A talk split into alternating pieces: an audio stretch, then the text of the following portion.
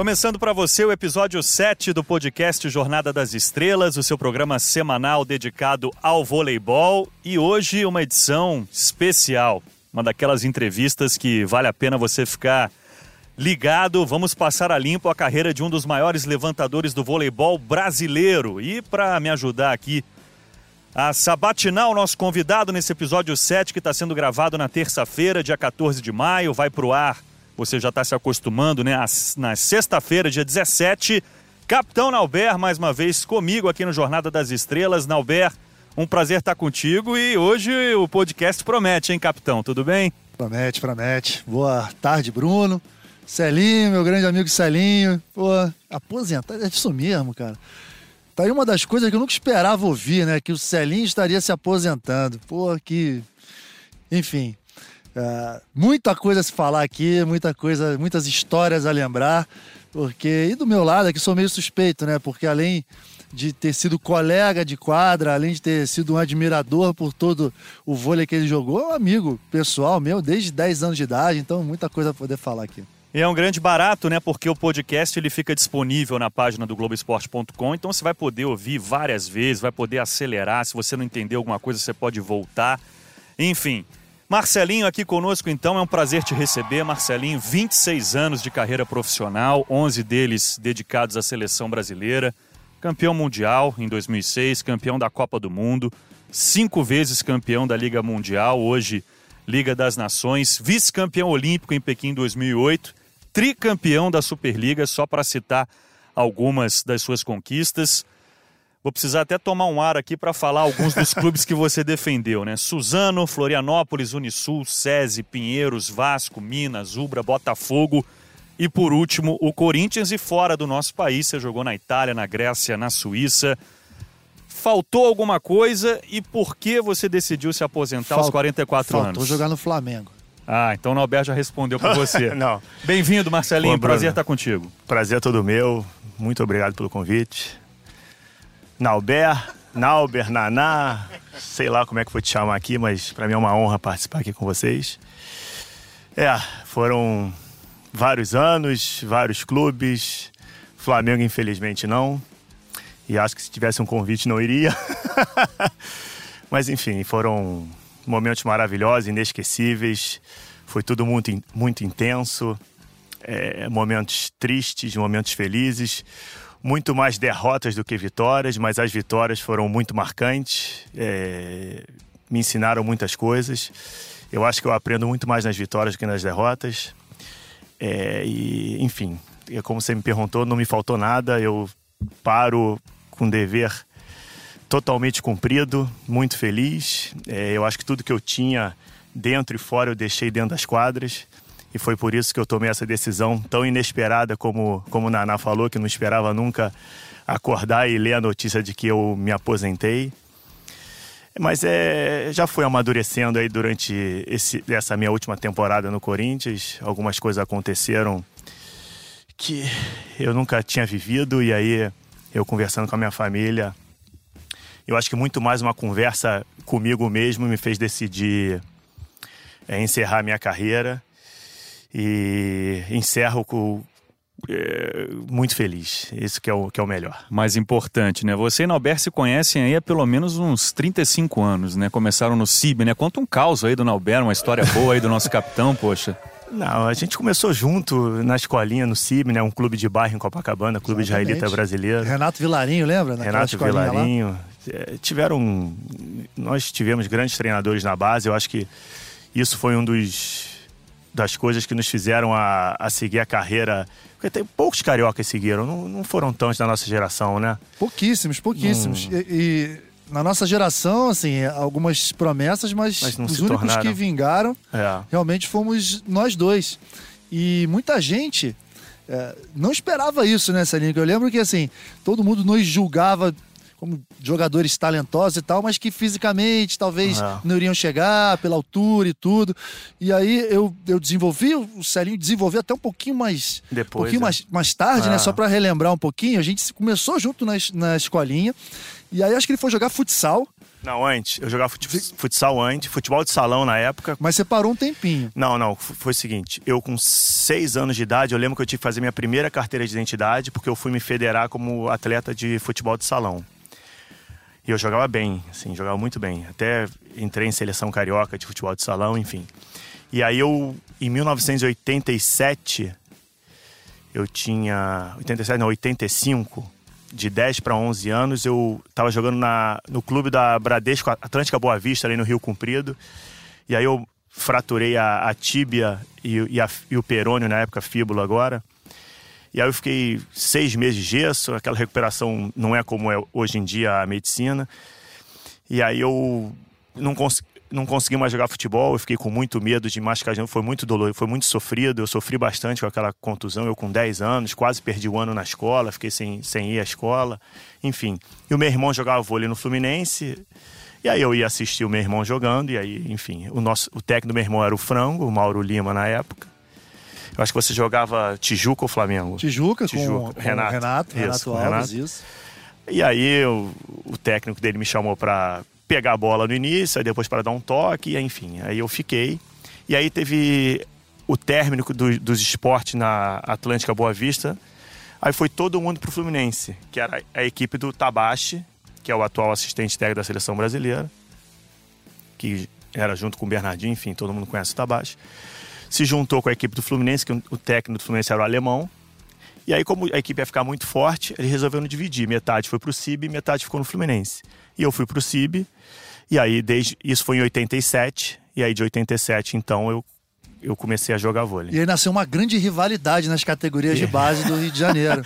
é verdade. É, porque era, tinha uma rivalidade grandíssima. Assim, e, e, o que eu acho mais legal nessa história toda é assim, que a gente se tornou muito amigo mesmo, são mais de 30 anos de amizade, mas foram poucos os momentos que a gente esteve jogando no mesmo lado.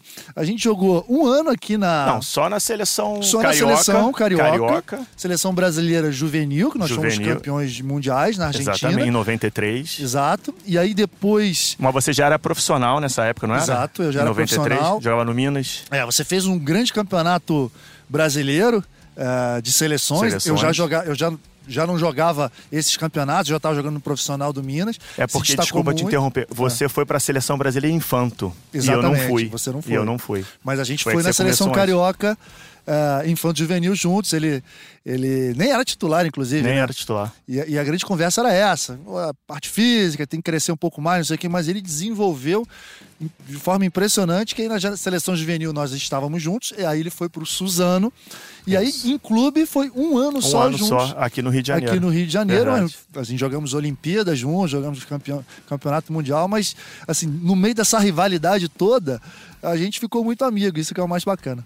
Nossa, que barato. Acho que hoje é, vou ficar legal. só ouvindo aqui. Vou deixar vocês e vou ficar só ouvindo. Não só. Várias passagens assim importantes. Sim, no, sim. Assim, na vida pessoal, profissional claro. dele, na minha também. Uhum. Dizer, ao longo do programa a gente sim. vai falando aqui, porque foram momentos, mar... certamente momentos marcantes para mim e, e para ele, né? Toda vou até falar, eu acho que quando, eu, quando eu jogava, na, quando a gente começou a jogar, eu acho que nem eu nem era um dos melhores levantadores, não. Principalmente aqui no Rio de Janeiro, acho que tinham levantadores melhores.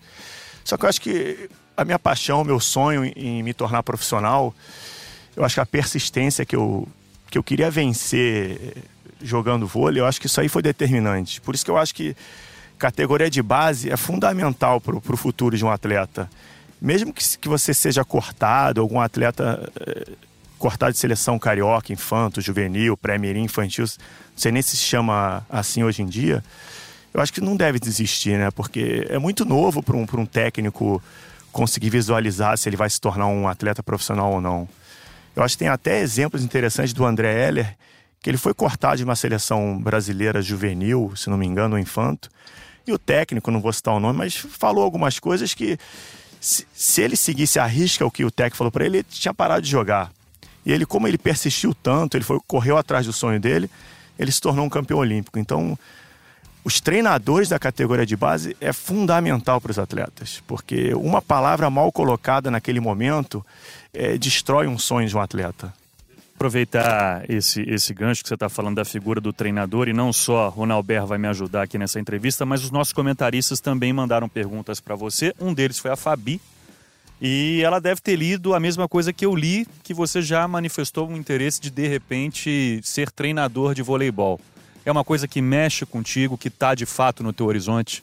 É, mexe muito comigo. Uh, inclusive, nos últimos anos, aí, quando eu passei dos 40, que as pessoas achavam que eu já iria parar de jogar logo que eu fizesse 40, sempre eh, pediram para eu ser treinador, porque pelo meu perfil, por eu ser um, um ex-levantador, agora tem que falar ex, né? Por eu ter sido um ex-levantador, eu acho que a visão do levantador era diferente da visão de um ponteiro, de um oposto. E pela minha liderança em quadra. É, eu já, já penso nisso, é, inclusive eu já até me antecipei durante um ano da minha carreira, eu consegui fazer o curso nível 2 da Confederação Brasileira, que hoje é obrigatório você ter o nível 2 e o nível 3. Então hoje eu já posso ser técnico até a categoria juvenil. Para me tornar um técnico da Superliga, eu preciso do nível 3. Então, nos próximos cursos que abrirem as inscrições, provavelmente eu, devo, eu, eu vou fazer esse curso. Aí eu já. Porque eu já tenho CREF, então só falta realmente o, o nível 3. E aí depois eu vou pensar certinho o que, que eu vou fazer, mas no, no, momento eu vou ficar um pouco aqui no Rio de Janeiro. É, de repente, se rolar alguma coisa aqui no Rio, eu já posso iniciar isso aí. Mas eu quero tomar essa decisão com, com bastante calma.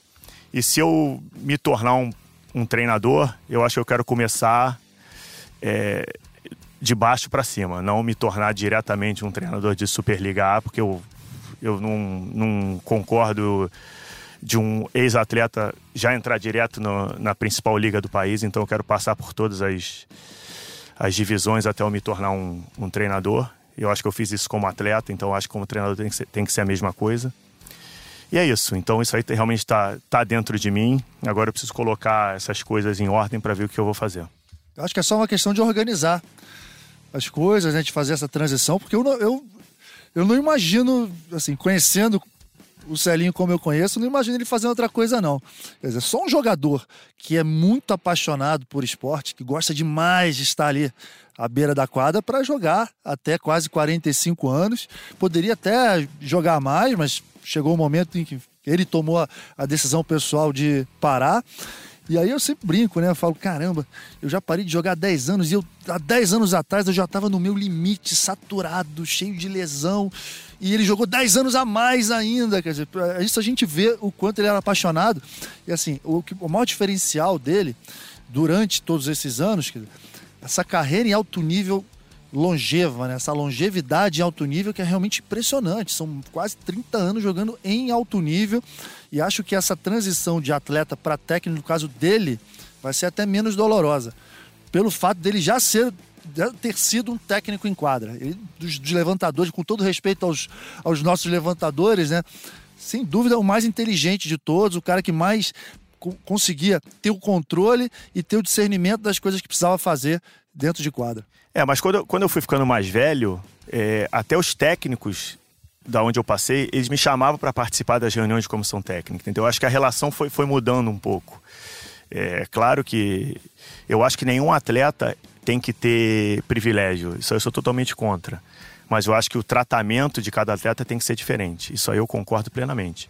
E aí eles já me chamavam para participar de algumas coisas, me abriam algumas coisas que, que o técnico sempre as estratégias que ele usa para tirar do atleta o máximo que ele precisa. E eu já fui participando um pouco mais, né? E realmente eu me vejo muito nessa, nessa figura. Marcelinho, queria falar contigo de dois momentos com a camisa da seleção brasileira. Você, na tua primeira resposta, falou de vitórias e derrotas, então escolhi uma vitória e uma derrota. A vitória, a do Campeonato Mundial de 2006, que é uma das mais impressionantes, aquela decisão com a Polônia. O Brasil realmente ganhou aquele jogo, uma das maiores atuações daquela geração. Foi uma vitória impressionante. E a derrota na decisão olímpica de Pequim por uma seleção americana que era muito forte, que tinha nomes como Pretty, que hoje está na praia, Rooney, David Lee e um cara que estava inspiradíssimo naquele dia, que era o Stanley. Então eu queria que você e falasse. O Ball também, né? E o levantador Loy Ball, né? Queria que você falasse desses dois momentos.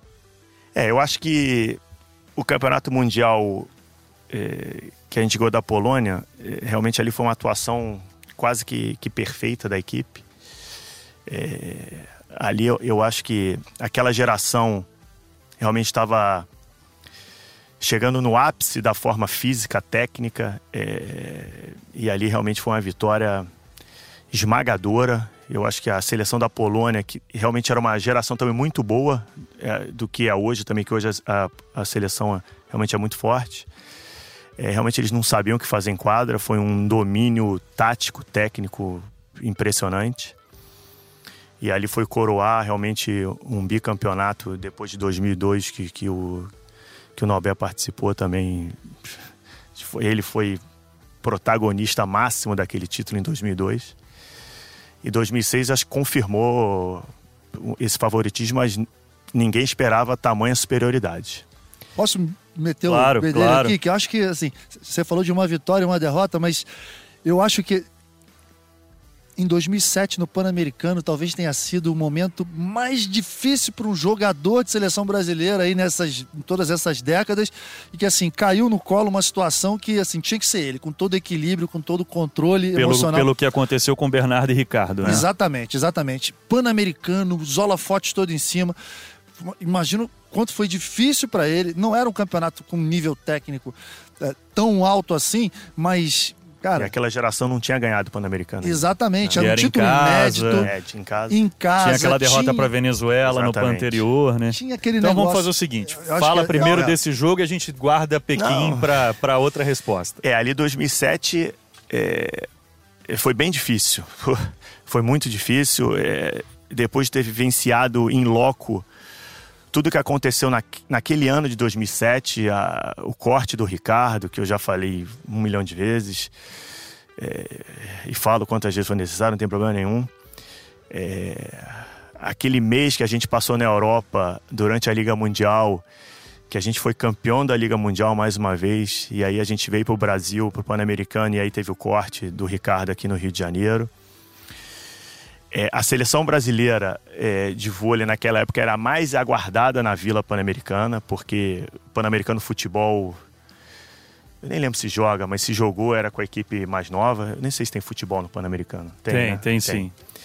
Então, nós éramos a seleção do momento, era a mais badalada. E aí, depois de todas as brigas na Europa, é, todo mundo estava aguardando a gente na vila. E aí, o Bernardo resolve, resolveu cortar o Ricardo na sexta-feira. A gente se apresentava na vila no domingo para estrear na segunda-feira, no PAN. E era um título que faltava para aquela, aquela geração. Depois de uma derrota contra, contra a Venezuela, foi muito traumática ali para aquele grupo. Aí ele pode falar mais do que, do que eu, que eu não participei. E, e, a e o terceiro levantador na época era o Bruno. Então as pessoas associaram ao corte, né, injustamente, ao Bruno ser filho do Bernardo, que eu acho que é uma ju- injustiça enorme, foi uma injustiça enorme. E o Bruno, né, hoje em dia, né, acabou com todos esses fantasmas, que é um cracaço, um grande levantador, um vencedor igual o pai, ou até mais. E, enfim, e ali eu tinha que assumir aquela posição, foi, realmente foi uma pressão enorme, mas eu estava extremamente preparado, porque eu estava com aquele grupo há muito tempo, estava preparado física, tecnicamente, ia jogar em casa aqui, eu, eu acho que eu era o único carioca daquela seleção, enfim. E, ali, acho que foi, aconteceu tudo o que tinha que acontecer. A gente foi, nos tornamos campeões pan-americanos sem perder um set, né? Foi também uma superioridade muito grande. Claro que o nível de um pan-americano não é o mesmo de, um, de uma liga mundial, de uma Olimpíada, enfim, todo mundo sabe disso. Mas nunca tinha ganhado, então é, e depois daquele corte, as pessoas estavam em dúvida: será que aquela seleção poderia vencer sem o Ricardo? Ela- essa era a interrogação daquela equipe, da imprensa, enfim, dos torcedores. E aí eu já estava há muito tempo e realmente eu joguei muito bem aquele Pan-Americano, fomos campeões. Aque- Aquela, é isso que eu falei, aquela vitória me ensinou muita coisa. E, enfim, e deu tudo certo e foi, foi tudo ótimo. E aí, Pequim 2008. E aí Pequim, é, aí foi a continuidade desse trabalho sem o Ricardo. Aí o Bruno realmente foi efetivado ali como segundo levantador. Primeira Olimpíada do Bruno, né? Primeira Olimpíada do Bruno, a minha ia, foi a segunda, é, mas era a primeira como titular, também é completamente diferente. Conduzir aquela equipe é, igual ao Ricardo, não, porque cada, cada levantador tem seu estilo, cada levantador tem, né? tem o, o, seu pensamento, a forma de enxergar, enxergar o vôlei era completamente diferente. E, mas eu acho que eu também conduzi a equipe muito bem. Chegar a uma final olímpica não é fácil. Tá aqui ele. Eu acho que quando a gente era criança lá, eu acho que eu jamais imaginaria disputar uma Olimpíada, quiçá uma final olímpica, que é uma coisa assim para ver como eu tava. É, é, claro que ali o, o, meu filho nasceu antes, aí eu, eu fui para o jogo chorando no ônibus. Eu lembro que eu estava muito nervoso, muito ansioso. Nossa, tudo passava pela minha cabeça. Acho Menos... que foi o momento mais difícil da tua carreira, né? ah, né? Foi deixar de ver teu filho nascer, arrepiado. né? É, ali. Eu vou te falar que eu não desejo isso para ninguém, não. Eu, eu, meu filho me cobra algumas coisas hoje que eu, que eu não imaginaria que ele fosse cobrar. É, eu vou me emocionar aqui, eu não, eu não queria, mas é, é, muito difícil, foi, foi muito complicado. E, enfim, mas eu acho que a derrota ali, eu acho que foi a derrota na bola, não, não faltou nada. Eu não sei nem se com o Ricardo a gente ganharia também, vou ser sincero. Eu não posso falar isso, não posso afirmar porque ele não estava jogando. Mas é que ali foi o, o, fim de um ciclo de uma geração, tá? Todo mundo ali, é, já o gráfico já era decadente, consertando. É que depois da Olimpíada vários saíram da seleção. É, eu acho que ali eles estavam. Eles não, nós, eu também estava nessa. É, eles já vinham de uma pegada muito forte desde o início daquele ciclo em 2001, quando o Bernardo assumiu. Era realmente. Era muito dura a nossa vida na seleção brasileira, muito treinamento, muita pressão, muita cobrança, em busca da excelência, em busca de resultado. E ali eu acho que, ganhando ou perdendo, aquele ciclo, aquela geração iria se renovar, né? É, o Norberto estava com a gente naquele ciclo. Ele se, se, machucou na Liga Mundial, mas eu acho que ele, ele teria nos ajudado muito se ele tivesse naquela Olimpíada. Eu acho que ali o, o Bernardo poderia ter, ter pensado um pouquinho mais naquela decisão dele, é, porque era, um, era o capitão daquela Olimpíada, era um cara extremamente líder, era, ia agregar muito, ia controlar os ânimos naquela em algumas situações que a gente passou ali, enfim. E... Mas ali a gente perdeu na bola, por isso que eu, eu não tenho frustração nenhuma de ter, ah, você não conseguiu medalha de ouro. Não consegui e juro para você também não queria, porque não era para mim, e para mim tinha que ser a prata e eu e para mim eu guardo ela com orgulho muito grande, foi uma honra, foi, enfim, ter disputado uma final olímpica, ter sentido as sensações de como que é estar num ônibus, estar numa preparação de uma final olímpica. Eu acho que eu passei ganhando ou perdendo a a preparação seria a mesma. Então foi tudo maravilhoso. É, era tudo que estava reservado para mim, é, foi aquela medalha de prata. Então eu trato ela do mesmo carinho que se fosse um ouro. E aí, só para explicar, né, Nauber? Você chegou a fazer parte do grupo, mas acabou não indo para a Olimpíada, né? Também imagino que deve ter sido um momento muito difícil, ele, desculpa, né? é que eu fui falando lembro... e, toquei nesse assunto. É, só para a gente poder falar. explicar para a galera não, que acompanha, certeza, né? Não problema nenhum, Mas né? acho que ele já está esclarecido com isso, enfim, ele total, pode falar. Total, não. Só para contextualizar, né? Isso, assim, isso. 2004, depois da Olimpíada, decidi jogar vôlei de praia, né? Parti para um desafio novo. Aí fiquei em 2005, 2006. Vi que realmente, assim, não ter sido uma decisão equivocada, mas uh, uh, senti muita falta do ambiente de seleção e tudo. Em 2007 voltei para a quadra, o, o Bernardo me, me, convocou, fui jogar na Itália, depois acertei contrato com Minas. Mas aí, infelizmente, eu tive uma série de contusões, né? Machuquei a, a perna antes do Pan-Americano, depois operei o ombro de novo. Mas mesmo assim, eu não, enfim, a, a, o Bernardo, eu já, já esclareci com o Bernardo tudo o que aconteceu e tal. Mesmo assim, ele acabou me convocando em 2008. Eu relutei muito porque já não era mais. Sabe, sabe quando você sente que já não era mais? Aquele período, já não era mais para mim aquilo. Mas enfim, é, me apresentei e tudo. Eu acabei sendo cortado. Ele tomou a decisão dele. E, e, e ali, Celinho, enfim, não sei se você lembra, mas eu lembro com muito carinho, né, cara, o momento que nós dois tivemos naquela sala lá no, no hotel, hotel. lá no Leme, quando, quando eu fui cortado. E para mim era claro que para mim estava encerrando ali a seleção brasileira, para mim foi um fim realmente. Tanto que eu fui jogar um pouquinho de vôlei de praia e encerrei minha carreira, já estava muito cansado. Mas aí a gente, todo mundo foi embora, falei com todo mundo e nós ficamos, né, juntos até o fim. E, e aí ele me, pô, me dando força e tal, eu, eu buscando força, mas aí de repente ele, permita falar, né? Assim, ele, falar o que você quiser. Ele desmoronou num choro, assim, numa coisa sentida, que ali eu senti que, cara, pô, a minha missão já foi cumprida, não era pra eu estar tá aqui. A missão é dele, eu tô vendo que ele que precisa de apoio, ele que precisa ir. Rapidamente eu virei a página e falei, cara, vai que você tá pronto, você tá preparado, vai lá, arrebenta, não sei o quê, tá tudo bem comigo, segue o jogo. Foi um momento muito importante nas nossas vidas, nas nossas vidas de amizade também, porque era, foi uma troca ali importante num momento super difícil para mim, mas super difícil para ele ah, também, porque ele estava carregando duas toneladas de pressão né, nas costas por conta sempre do fantasma, da sombra do Ricardinho, que todo mundo sempre falava. Deixa eu aproveitar que a gente está no assunto seleção brasileira. Já já eu vou fazer a pergunta enviada pelo Marco Freitas também aqui para o Marcelinho. Seguinte, Marcelinho, do Bruno você já falou. Queria que você falasse um pouquinho do William, já que a nossa dupla de levantadores de seleção hoje, Bruno e William. E uma outra pergunta também é um, Vem à tua cabeça algum outro nome no sentido de uma renovação dessa posição, que até o próprio William já falou sobre isso? Olha, eu já estou com 39 anos, de repente é hora do Renan dar chance aí para uma garotada mais nova. A gente tem o Cachopa convocado, o Tiaguinho convocado para treinar. Você jogou com o Cristiano essa temporada, que é outro jovem levantador. É, primeiro falar do William, eu posso falar muito bem dele, que mais um levantador que começou junto comigo lá em Suzano em 1997. Eu até, ele até, quando eu anunciei minha, aposentadoria... Ele postou a tua foto com a camisa foto, do Suzano, né? Exatamente, foi a primeira Superliga é, que a gente venceu junto. Ele estava já naquele, já, já naquele grupo em Suzano. Ele é de um talento absurdo, né? Um craque de bola. Ele realmente é craque de bola. Ele é aquele levantador, se ficar parado um, dois meses, ele vai voltar a jogar igual se estivesse treinando há, vários anos. Então ele realmente, no início da carreira, ele sofreu um pouquinho. Ele, ele jogou, jogou em alguns times de, de menor expressão. Aí depois ele foi jogar na Argentina junto com. Aí que tá que o treinador é muito importante. Ele foi jogar com, com o Weber na Argentina. O Weber era meu treinador na, na Grécia. A gente foi campeão da Superliga aqui pela Unisul em Florianópolis.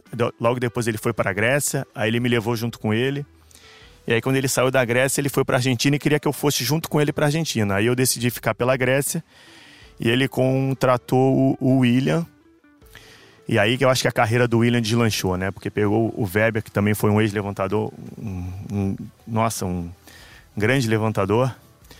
É, e eu acho que aí colocou na cabeça do William toda a forma de jogar, taticamente, porque tecnicamente era nato. O William é um cracaço. E aí começou a, a, clarear as ideias de voleibol na cabeça do William, como tinha que jogar, como fazer os atacantes é, jogar, o que tirar de melhor dos atacantes para ele. Os momentos de acionar cada atacante é muito importante. E aí o William deslanchou, ganhou tudo na Argentina. E aí o Marcelo Mendes, argentino no Cruzeiro, trouxe ele. E aí o, o público brasileiro começou a conhecer o, o William. E aí o William realmente eu acho que já tinha que ter ido para a seleção brasileira antes. É, infelizmente não foi, mas eu acho que a hora dele chegou, porque é impossível ele não, não ter ido para a seleção brasileira. E aí ganhou todos os títulos que ganhou, todos os prêmios individuais. Enfim, é, realmente é um, é um grande levantador. E da renovação, é, não sou muito otimista, não. É, eu acho que primeiro porque. ele está rindo. Não, o Berta já vai falar, vai justificar não, esse é, riso é aí. Que eu tenho, eu tenho o hábito de falar a verdade. Por favor, por favor. Essa é uma das grandes virtudes que eu tenho. Claro. Eu acho que. Eu não sou muito otimista. Eu acho que um dos motivos disso é porque a, a, a minha safra de levantador, a minha geração foi muito boa. Então acho que tá, tá todo mundo muito bem acostumado com o levantador. Tinha Maurício, Ricardo, eu, William, Marlon. Leandro, enfim, eram todos grandes levantadores. E agora eu acho que tem um abismo, não que os de hoje sejam ruins, mas não são tão bons como nós, nós fomos. Então a, a galera acha que estamos sem renovação. Mas nós temos, mas não com a mesma qualidade que nós tínhamos. Isso aí eu acho que a seleção brasileira vai sofrer um pouquinho. É, daqui a pouco, eu acho que ano que vem vai ser a última Olimpíada do William, né? Ele vai fazer 40 anos, eu acredito que ele que ele deva sair da seleção brasileira. É... E aí o Renan tem que quebrar a cabeça dele lá. Eu acho que ele tem que convocar todos esses que você falou. Eu acho que o Thiaguinho e o Cachopa já estão convocados. Sim. Eu acho que tem o Murilo Radic, que já, já teve na seleção brasileira, está jogando na, A Turquia. A Turquia, exatamente. Tem que convocar para eu acho que já ir pegando a, o ambiente da seleção brasileira, tá junto com esses com esses campeões olímpicos aí juntos para ter essa renovação de uma forma mais sem muito trauma, porque é difícil sair um entrar outro de primeira é difícil, tem que estar tá ali vivenciando o dia a dia de Saquarema, o dia a dia da, dos jogos da seleção brasileira. E aí, quando um parar, eu acho que o Bruno tá novo ainda, eu acho que ele joga é, ano que vem e mais uma Olimpíada ainda. Aí para fazer uma sombra para o Bruno também, que eu acho que é importante. E aí é treinar, se dedicar e, mas não vejo só como levantador, não. Eu acho que algumas posições da, da seleção brasileira também tá, tá bem carente. Então deixa eu aproveitar para fazer a última pergunta sobre seleção brasileira para você, pegando esse teu gancho aí de final de resposta. Qual a tua opinião sobre Leal na seleção brasileira, Marcelinho? Opinião se ele deve ser convocado ou não? Convocado ele já está, né? Mas o que, que você pensa da seleção brasileira ter um jogador naturalizado? Eu acho que ele tem que estar convocado. Se ele é brasileiro, ele tem que estar convocado. Naturalizaram ele, ele, ele é legítimo. É, então ele tem que ser convocado. Se ele, tá, se ele é o melhor, se ele merece, ele tem que estar convocado. E na tua opinião, tecnicamente é um cara que merece estar lá? é, eu acho... é a grande dúvida. eu acho que sim. Eu acho que ele vai fazer. Eu acho que ele chega num momento importantíssimo, porque é uma das posições que que nós estamos bem carentes, que é a posição de ponteiro passador. Apesar dele não ser um passador, né? Como esse aqui que está do meu lado foi, é que ninguém vai ser, igual ele não, não, não teve. Falaram que o Bernard foi parecido, mas não foi. Ele foi melhor. Passador. Também acho. Eu já falei isso para ele. Eu acho que igual a ele nunca. E o nunca... é o melhor amigo. Não, não, não sou não. Eu acabei de falar que eu falo a verdade. É... Eu acho que igual a ele não vamos ter nunca mais esquece. Se o parâmetro for ele, esquece. Eu acho que ele tem muito a melhorar no passe, porque a dupla de ponteiros deve, deve ser Leal e Lucarelli, e os dois não são passadores. Então, mas também a, a gente foi campeão olímpico jogando o Lucarelli e, e Chupita e o Felipe, né? Os dois também não eram passadores natos. E olha que o Lipe evoluiu muito, né? É, o Lipe, na desculpa. recepção. Então, eu acho que aí o o Renan, como treinador, tem que, tem que treinar, tem que desenvolver isso aí, porque eles não são passadores. Então, mas eu acho que a dupla vai ser Leal e Lucarelli. Sem querer escalar a seleção para o Renan, mas eu acho que a, é, deve ser isso aí. E eu acho extremamente legítimo o Leal estar tá na seleção brasileira e vai nos ajudar muito. Bom, Alberto tá doido ali para fazer pergunta. interromper, mas ao mesmo tempo que o Leal tá com a gente, o Leão tá para Sim, para Polônia. Polônia. Sim, sim. E aí. Acho que são os dois países, são os, são, dois, são os dois, times que estão pintando aí pra, é. nessa reta final de ciclo olímpico como os dois grandes times do grandes momento. Times. Brasil e Polônia. Que Fizeram, decidiram as duas últimas edições de Mundial, né? Estão com aquisições muito importantes, né? Leal de um lado e Leão do outro. Alberto, fica à vontade aí. Depois eu faço a pergunta do, do Marco, que é uma pergunta bem interessante também para o Marcelinho. Já apertei muito o Marcelinho, agora vou deixar um pouquinho com você. Tá, mas você quer que eu faça alguma pergunta Ou pra caos, o que você quiser, capitão. Fica à ah, vontade. Tem... Enchemos a tua bola aqui no passe, não, né, Marcelinho? Não, eu não enchi bola de ninguém, não, Bruno. Eu, eu, falei a verdade. Se quiser falar um pouquinho do bloqueio do Nanata, ah, eu posso falar. Aí sim, aí sim. Celinho fala, olha só. Eu tinha, o Celinho fala, eu tinha, eu tinha uma certa dificuldade de jogar contra o bloqueio dele. Porque eu sempre tive dificuldade de jogar contra bloqueios baixos, entendeu? ele tocava, ele é era um bom bloqueador. Não, mas, poxa, brincadeiras à parte, assim, vem, vem um resgate de memória, mas lá de trás, lá de trás mesmo, desde os primeiros jogos de Flamengo e Cibe, quando tinha uma rivalidade tinha super torcida, importante. Né? Tinha torcida, né? Era me xingava. É, Juquinha, me chamava de bala Juquinha. Aí a mãe dele, a dona Dilce, pô, um beijo pra ela, ia assistir é. o jogo dele. E ela ficava brava com a torcida que xingava ele. Vocês não podem Fala, xingar meu pode, filho. Isso é um vocês. esporte. Você tem que torcer pro time de vocês. E a tia Ana, mãe do, mãe do Serinho, por sinal, pô, fantástica. Ela ia lá, falava com a minha mãe, consolava. Não, mas é assim mesmo, tudo bem. E aí tem o, o Flávio também, que é o irmão mais velho, que, pô, parceiraço, grande amigo. Eu sou um grande amigo da família. E façamos tantos momentos juntos importantes, né? Primeira Olimpíada dele era a minha segunda, segunda, mas foi talvez uma das maiores decepções que nós temos vivido na nossa carreira também, né? Porque é tínhamos um time é, bom, bom, um, um time forte. capaz de chegar longe. Não e era para sair onde a gente saiu, Não acho. era para sair, ainda mais daquela maneira, perdendo para um time que a gente que era nosso freguês, é, né, Argentina. Argentina. A gente ficar de fora da briga das, das medalhas.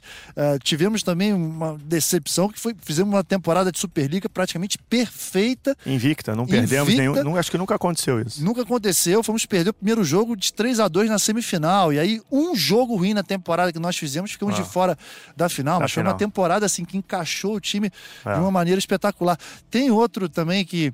Outro momento que, para mim, foi muito duro, muito duro mesmo, mas pô, quis o destino, né, que ele estivesse ao meu lado, que foi quando é, é, nós fomos contratados para jogar na Itália. Nós éramos os dois únicos brasileiros jogando na Itália. Que nossa geração, a gente foi o primeiro a sair Exatamente. do Brasil, né? Ele foi para Palermo, não eram cidades próximas, mas a gente se falava sempre. Ele foi para Palermo, eu fui para Macerata.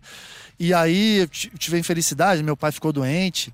E aí, justamente no jogo Macerata e Palermo, que nós era véspera do embarque para o Brasil, meu pai teve um AVC, ficou entre a vida e a morte. Quer dizer, ali foi muito, muito duro para mim. E aí ele dormiu na minha casa, ficou junto comigo. Aí a gente voltou para o Brasil juntos, quer dizer, o destino nos colocou várias vezes em lugares é, que assim marcantes da nossa nas nossas muito, vidas. Muito legal, Enfim. muito legal. E é interessante, Isso aí é só o né? esporte proporciona. Ah, com certeza, o esporte Marcelinho. é sensacional.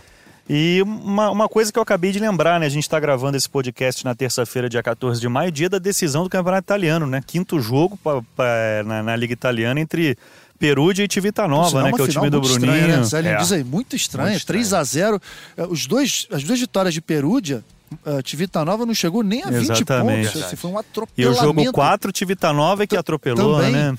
Um final muito esquisito, então hoje acho que tá tudo em Onde aberto. vai ser o jogo? Perugia. Perugia. Acho que Perugia tem essa vantagem é. de estar jogando em casa, em casa. mas o time de Tivitanova tem, é tem que ser muito respeitado. Com certeza. Lembrando que esse podcast está indo para o ar na sexta-feira, dia 17 de maio. Deixa eu fazer a pergunta do Marco Freitas. Aliás, agradecer aos nossos comentaristas também, a Fabi e o nosso queridíssimo Marco, que mandaram perguntas aqui para você, Marcelinho. A pergunta do Marco é a seguinte. Nessa última temporada, a gente falou muito sobre o entrosamento, sobretudo na Superliga Feminina, entre a Carol Gataz e a Macris, né? Foi a temporada da vida da Macris. Verdade. E o Marco quer saber de você o seguinte: quem você considera o jogador que mais se entrosou com você nesses anos de carreira? Antes dele responder, deixa eu só claro. citar uma outra. Não tem como a gente lembrar do Marco Freitas, né, Celinho? Sem lembrar do irmão do Marco, do, do Marcos Freitas, do Marcinho, que foi nosso contemporâneo Pô. também, que nós jogamos tantos anos juntos.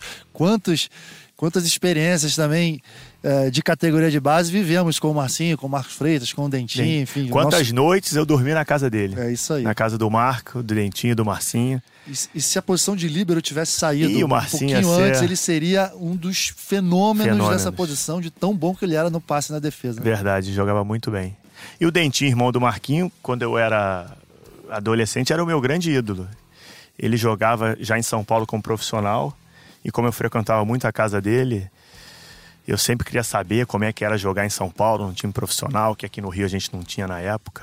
E aí também foi um dos grandes incentivadores da minha carreira, foi o irmão do Marquinho, o Dentinho, que hoje trabalha no Sesc Rio de Janeiro como supervisor. Isso, exatamente. É uma grande figura, um grande cara que, que me ajudou bastante também. Então, o Marco quer saber qual é o ah. atacante ah, que mais se entrosou contigo em todos esses anos. Ah, foram vários. Eu acho que eu fiz algumas duplas, é, levantador e oposto, muito boas. Com o Max em Suzano, na minha primeira Superliga. Nossa, ele, ele jogou demais. Com o argentino Milinkovic também na Unisul, como oposto, também foi, foi maravilhoso. É, é, vários. Poritinho, a gente, como eu falei, a gente não jogou tanto tempo junto, mas tinha uma bolinha é. rapidinha na ponta, é, que era mole. Eu nem difícil. olhava pro bloqueio, cara. Eu, eu, só corria pro abraço. Eu acho que uma das minhas grandes é, virtudes, eu me adaptava muito bem aos atacantes. Não, não o atacante tinha que se, adaptar à minha bola. Eu acho que eu conseguia. Eu acho que eu não tinha. Eu não jogava tão rápido como o Ricardo jogava mas eu conseguia me adaptar bem aos meus atacantes. E eu acho que a minha regularidade também, eu acho que foi uma das, das grandes coisas legais da minha carreira. É, e mas eu fiz grande dupla com, com grandes atacantes. Eu, eu, joguei, felizmente, só em time bom, só com grande. Isso ajuda muito também.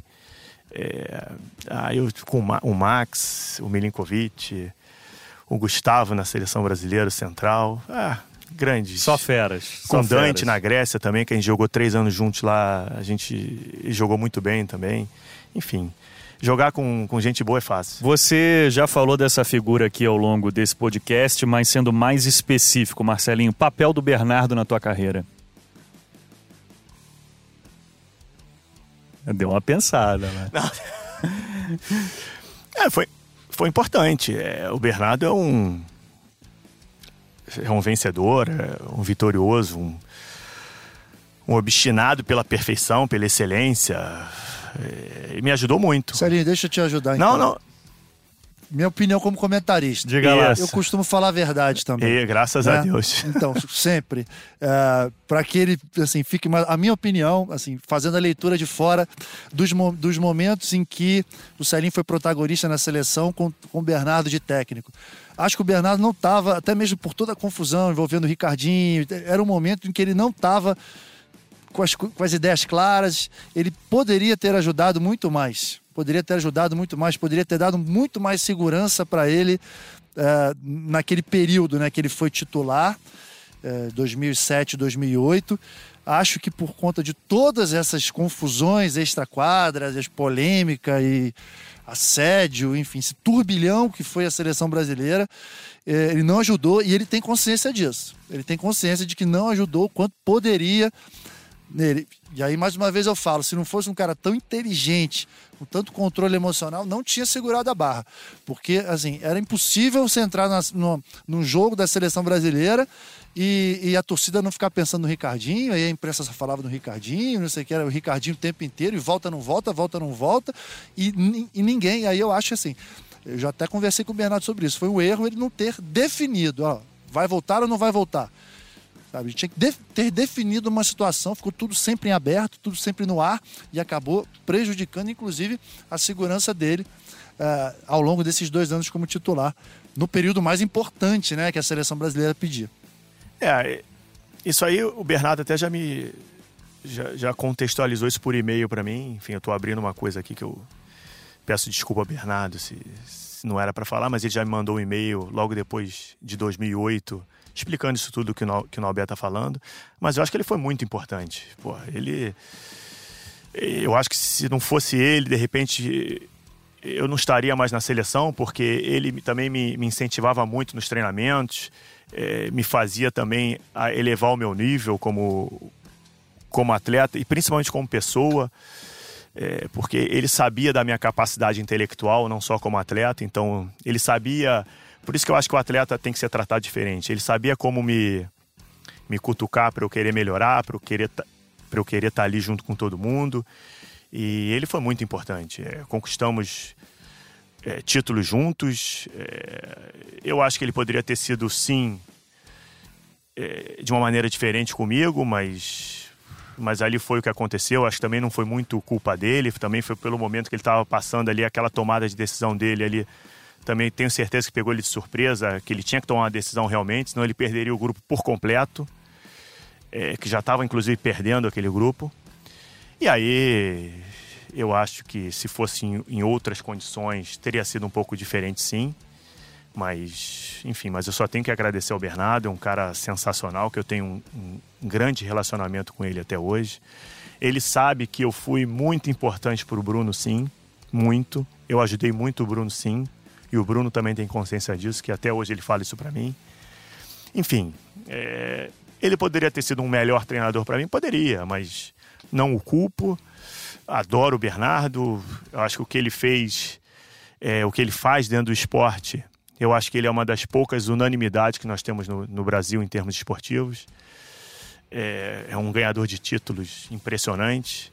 É, é um cara que que quer ganhar o tempo todo, isso é muito difícil, porque quando você chega num, num ápice que ele chegou, isso é do ser humano, você com certeza você se acomoda um Entra pouquinho. Entra naquela zona de conforto. Entra naquela né? zona de conforto que ele sempre fala e, e, ele jamais entrou. E se ele estivesse perto dela, ele ia arrumar alguma coisa para ele sair, para para ele estar tá sempre no desconforto, sempre trabalhando, sempre querendo mais, sempre querendo vencer. E isso ele colocou muito nesse grupo, nessa geração de querer ganhar sempre, que faltava realmente um pouco na, na cabeça dos atletas brasileiros, porque tecnicamente os atletas brasileiros sempre foram muito bons, só que precisava aquele. Algo mais. Precisava o né? Bernardo né? realmente para poder dar aqueles clique para conseguir vencer tudo que, que eles e, e eu venci também na seleção. Capitão Nauber, para a gente deixar o Marcelinho respirar um pouco, deu Taubaté na Superliga Masculina, 3 a 1 no jogo 5. E aí, capitão, foi um jogo legal tecnicamente ou aconteceu aquilo que a gente desconfiava, que esse jogo 5 podia ter um, um quê de jogo 1, um, uma partida mais emocional e Taubaté finalmente conquistando o título, né? Um campeão inédito aí da nossa Superliga masculina, com Lucarelli sendo escolhido o melhor jogador da competição e o Renan conquistando esse título, mais um título do Renan. É isso, acho que foi uma super final, foi uma final é, digna de uma grande Superliga. Foram os dois melhores times da temporada, realmente. Justa a conquista? Justíssima é, por conta de tudo que eles cresceram ao longo dos playoffs e na realidade a gente sabe, né? A gente sempre soube, né, Celinho, que são dois campeonatos num só. É, o playoff é um outro campeonato e você tem que chegar bem ali. Com certeza. É... A equipe de Taubaté, eu joguei essa Superliga, ela passou por vários problemas. É difícil imaginar que eles seriam campeões da Superliga há três meses, né? Devido a tantos problemas que eles tinham. E acho que foi justo. Acho que todo campeão é justo. Lucarelli voltou da lesão do, do tendão melhor do que estava. Está muito mais maduro, está entendendo muito mais o jogo. Lucarelli é outro que, que começou comigo lá no Minas e é um eu também ajudei bastante. Super importante que você está falando, né? Porque o Lucarelli talvez ele não tenha feito a melhor partida dele no jogo 5, mas ele sustentou muito bem o jogo. E, e, nessa posição de ponteiros passador, você tem que sustentar, você tem que ter regularidade e consistência. Foi o que ele ganhou. Ele ganhou. Né? Porque há algumas Superligas atrás, inclusive vocês jogaram até no SESI juntos, Jogamos. uma final de Superliga. Final, é. Ficou faltando um pouquinho dessa regular, regularidade, dessa consistência que a posição precisa. Era o que a gente cobrava, entre aspas, do Lucarelli, né? Essa consistência, esse poder de decisão em jogos de finais, né? É, mas isso aí, né, com o tempo. Sim, claro. Isso aí você vai, vai conquistando e ele. O Lucarelli hoje é um dos principais jogadores do mundo. É um. É impressionante o que ele faz em termos ofensivos. Ataque, movimento lindo, assim, uma plasticidade enorme, tem ângulos que é difícil realmente de. Tanto é a última bola que ele ataca para fechar o jogo na Superliga. Ele monta na bola. Ele monta né? e, e, tira uma pequena diagonal assim, impressionante, de cima para baixo, com uma força, enfim. Realmente é um, é um grande atacante. E eu acho que. E, e coroar o trabalho do Ricardo Navazes também eu conheço bem ele. o pai dele. Foi meu ele primeiro técnico pais, né? profissional. Tem alguns pais no voleibol. Não, não tenho não. Ao longo, ao Posso ter alguns tempo, tios. É, o Ricardo amava é, ele foi, o Celinho. Foi ele meu primeiro treinador como profissional em Suzano. Agora haja equilíbrio, né? Esse Pô. cara é um monge praticamente. Nem me fala. O que eu fui xingado aqui no Rio de Janeiro por, por ir para Suzano com o Ricardo era taxado como um maluco do voleibol. Realmente é. Mas. Sensacional. Mas é um cara que, que, eu tenho uma amizade. A gente se fala, às vezes, por WhatsApp hoje em dia. É um cara que eu admiro muito. Um cara também obstinado com a vitória, com a perfeição, mas de um estilo completamente diferente do Bernardo. Mas é um cara que corre atrás em busca do esporte. Ele é um batalhador lá no interior de São Paulo. Montou aquele projeto de Suzano que, durante anos, a, Suzano foi a capital do vôlei, né? O Naná foi jogar lá várias vezes, realmente é. era difícil. Sério, Aí Renan ele... e Ricardo Navaja juntos, hein? Impressionante. Quem diria? Eram rivais, né? Eram inimigos, inimigos né? Eram mais que rivais, né? Eram inimigos. Verdade. É, só o esporte proporciona essas coisas. É verdade. Não é verdade? E aí o Ricardo monta esse projeto belíssimo em Taubaté. E aí, depois de um trabalho sério por vários anos, buscando sempre excelência, contratando jogadores com investimento, é, não tem jeito, termina sempre com título.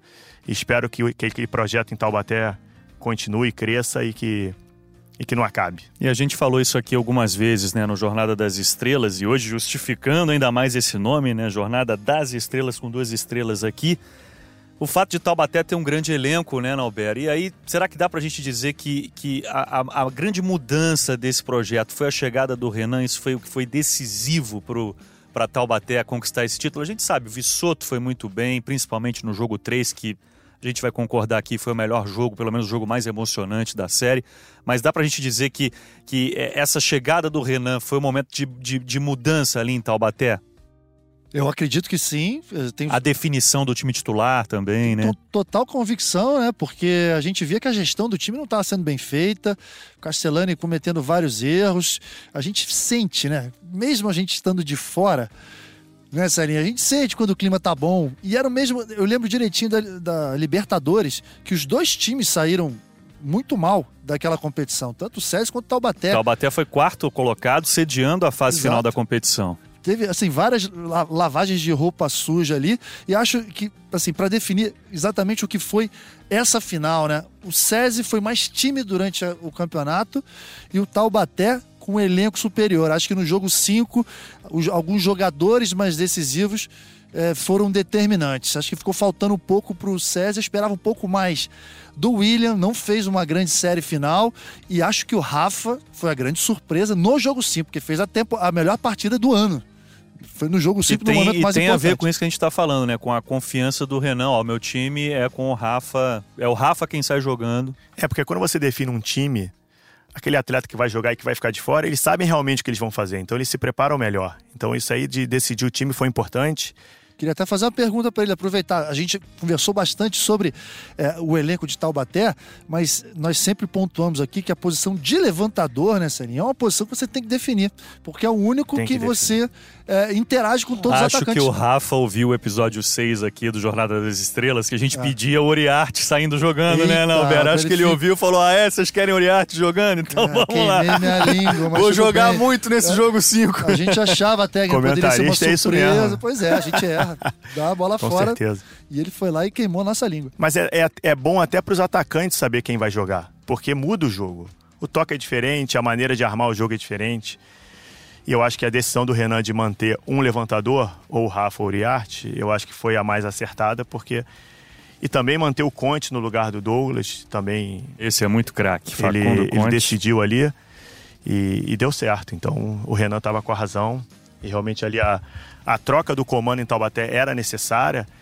Inclusive, quando o Taubaté foi jogar com a gente no retorno lá, lá em Guarulhos, ele já tá, alguns atletas estavam pensando em sair naquele momento da equipe, de de tamanha confusão que estava naquele elenco. Olha só, que coisa, e, hein? E aí a. Inclusive, quando teve a troca do técnico, o Ricardo me ligou na Vages para conversar comigo sobre isso. E falou que ia trocar, enfim. E pedindo alguma opinião minha, porque a gente é realmente a gente é amigo e só que ele não tinha me falado que ia ser o Renan, foi até uma surpresa para mim. Mas é, ali a troca era necessária, senão eu acho que a equipe de Taubaté não chegaria nem na final se não tivesse aquele, aquela troca. E eles acertaram, né? Foram campeões eles acertaram. Parabéns ao Taubaté. Informação e que importante. passou pelo Cruzeiro na semifinal, né? Esse também foi um baita de um feito, né? Três jogos, né? Tirando o Cruzeiro. O Cruzeiro foram quantas finais consecutivas? Nem lembro. Acho que sete. Sete. Cinco. Acho que iria por aí, por aí. quatro, cinco, seis ou sete. É, por aí, por aí. Penta seguido, Cinco. ainda teve mais. Teve o Hexa. Um, é. é. sete seguidas, sete exatamente. Impressionante. É, eu recentemente eu tive recentemente em Saquarema, lá encontrei com bastante gente. E só uma informação: é muito provável que Taubaté na próxima temporada mantenha os três ponteiros, hein? Conte, Douglas e Lucarelli. Então, assim, essa gestão do Renault acabou dando certo, porque o que a gente imaginava era que havia muito descontentamento, um Exatamente. que um iria, sair, um iria sair, mas que acho que ele arrumou uma fórmula boa ali de fazer essa gestão provavelmente esses três cracassos jogarão juntos. E, e, uma coisa, falando do William que ele falou, é, e o que eu falei, você me perguntou com quem eu tinha mais facilidade para levantar. O William no Cruzeiro, ele tinha os melhores. Ele tinha o Leal, ele tinha o Simon, ele tinha o Wallace. E no, tal, e no César ele não tinha esses jogadores. Então isso aí faz uma diferença enorme. Você levantar para bons atacantes é muito mais fácil do que, do que o contrário. Temos que aproveitar o Celinho aqui, fazer uma pergunta. Você acha que o Alan caiu um pouquinho o rendimento dele ou foi contexto? Porque são duas finais já que a gente espera muito dele, mas que não brilhou. Então, quanto... tá acontecendo com o Alan o que aconteceu com o Lucarelli há um tempo Excelente atrás. Excelente comparação. Não é verdade? Excelente. Eu acho que é a idade, é o amadurecimento, é aquela vivência de estar sempre disputando final. Ele provavelmente deve ir para a seleção brasileira, eu não sei. E aí ele vai vai ganhando cancha, vai aprendendo, vai, vai aprendendo a lidar com situações de tensão, de ter que de, de saber que ele que vai decidir uma partida. E faltou realmente um pouquinho nisso, coisa que não está faltando mais para o Lucarelli, que faltou há algumas temporadas. É essa a diferença. Bom, parabéns então ao Taubaté. Eu repito, a gente está gravando esse podcast na terça-feira, dia 14 de maio, e na quarta-feira, dia 15, a Bruno Honório será operada. A gente deseja aqui tudo de melhor para ela, muita solidariedade, muita força para a oposta do Minas e da seleção brasileira. Outra um tumor informação... benigno, né? um, um maxioma, não, um mixoma, na verdade, no átrio esquerdo do coração. Então, que Papai do Céu esteja com você, Bruna. Pois é, desejamos muita sorte né, nesse, nessa, nesse procedimento. Agora, eu estive ontem em, em Saquarema, né? E aí, uma tarde lá, impressionante como a gente sabe de um monte de coisa. Parece que a, que a cirurgia que ela vai fazer é a menos invasiva possível, vai ser um procedimento bastante simples, o que era ótimo. Havia pelo que a gente conversou, conversei lá com o Zé Roberto e tudo, tinha uma dúvida de como ainda proceder com essa cirurgia. Parece que não vai ser é, é, invasiva, não. Vai ser só mesmo por, enfim, não sei detalhes médicos, mas vai ser uma, um procedimento bem simples, bem mais simples do que estavam aguardando. Que, que assim seja. Então a gente faz aqui o registro no Jornada das Estrelas. Muita força aí para Bruna Honório. Queria agradecer demais a tua participação, Marcelinho. Acabou? A última pergunta que eu te faço é a seguinte. De levantador para levantador. Vai. Não, não, sim, que isso. Não, não mete sim, essa, que eu já vi. Não, não. Sim.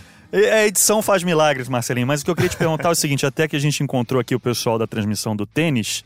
Teu filho Pedro tá jogando, né? Um esporte maravilhoso também, sou suspeito para falar. Como é que é ser pai de atleta? É horrível, gente, pelo amor de Deus.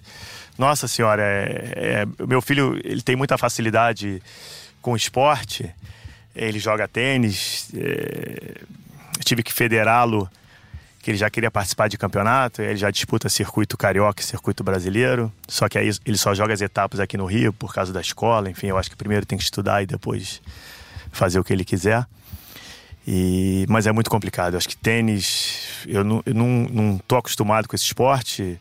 Eu jogo, mas nunca pratiquei assim como ele pratica tem algumas particularidades que, que para mim é difícil. De você não poder falar no meio do jogo. Eu não posso né? falar com ele. E aí uma criança de 10 anos de idade jogar um esporte é que, todo, que todos os grandes especialistas falam que, que o mental é o mais importante. E ele com 10 anos não pode falar comigo.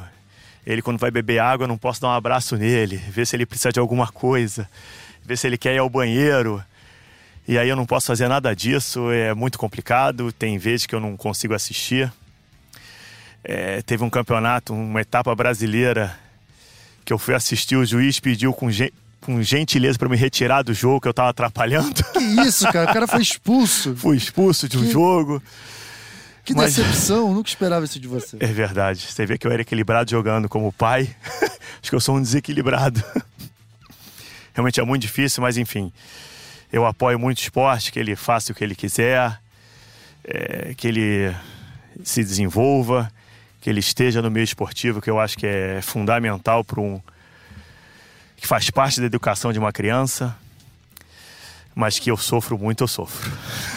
Marcelinho, queria te agradecer demais. Poxa, foi um Jornada das Estrelas muito especial. Espero todo... que eu tenha correspondido Poxa, muito obrigado pela tua sinceridade que aí nas respostas e tudo de melhor para você, sucesso e que a gente possa te ver, quem sabe, aí então na beira da quadra numa Superliga A. Tomara que eu tenha o privilégio então de transmitir um jogo com você ali na beira da quadra. Obrigado mesmo, Marcelinho. Só para ele ter uma ideia, ó.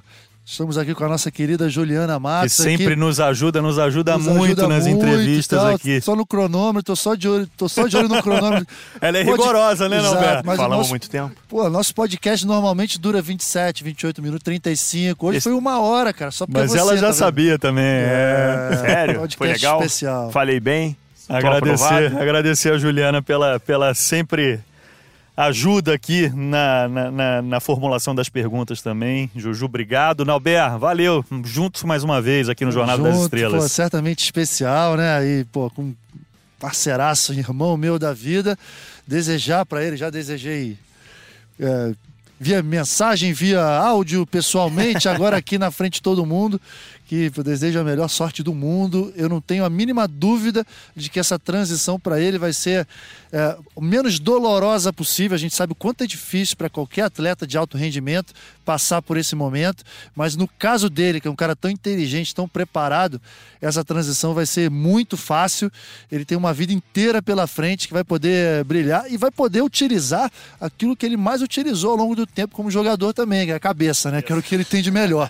Então, que essa decisão né, de se tornar técnico ou não, de, enfim, de, de escolher uma nova profissão, uma nova atividade, seja feita com, com calma, mas eu acho que ele vai ser técnico. Eu, pelo, ah. pelo que eu conheço dele, ele vai ser técnico, vai ser um grande técnico. Pode tomara, tomara que a gente tenha esse privilégio de transmitir um jogo com o Marcelinho lá na beira da quadra e Vasco não vai cair não, né?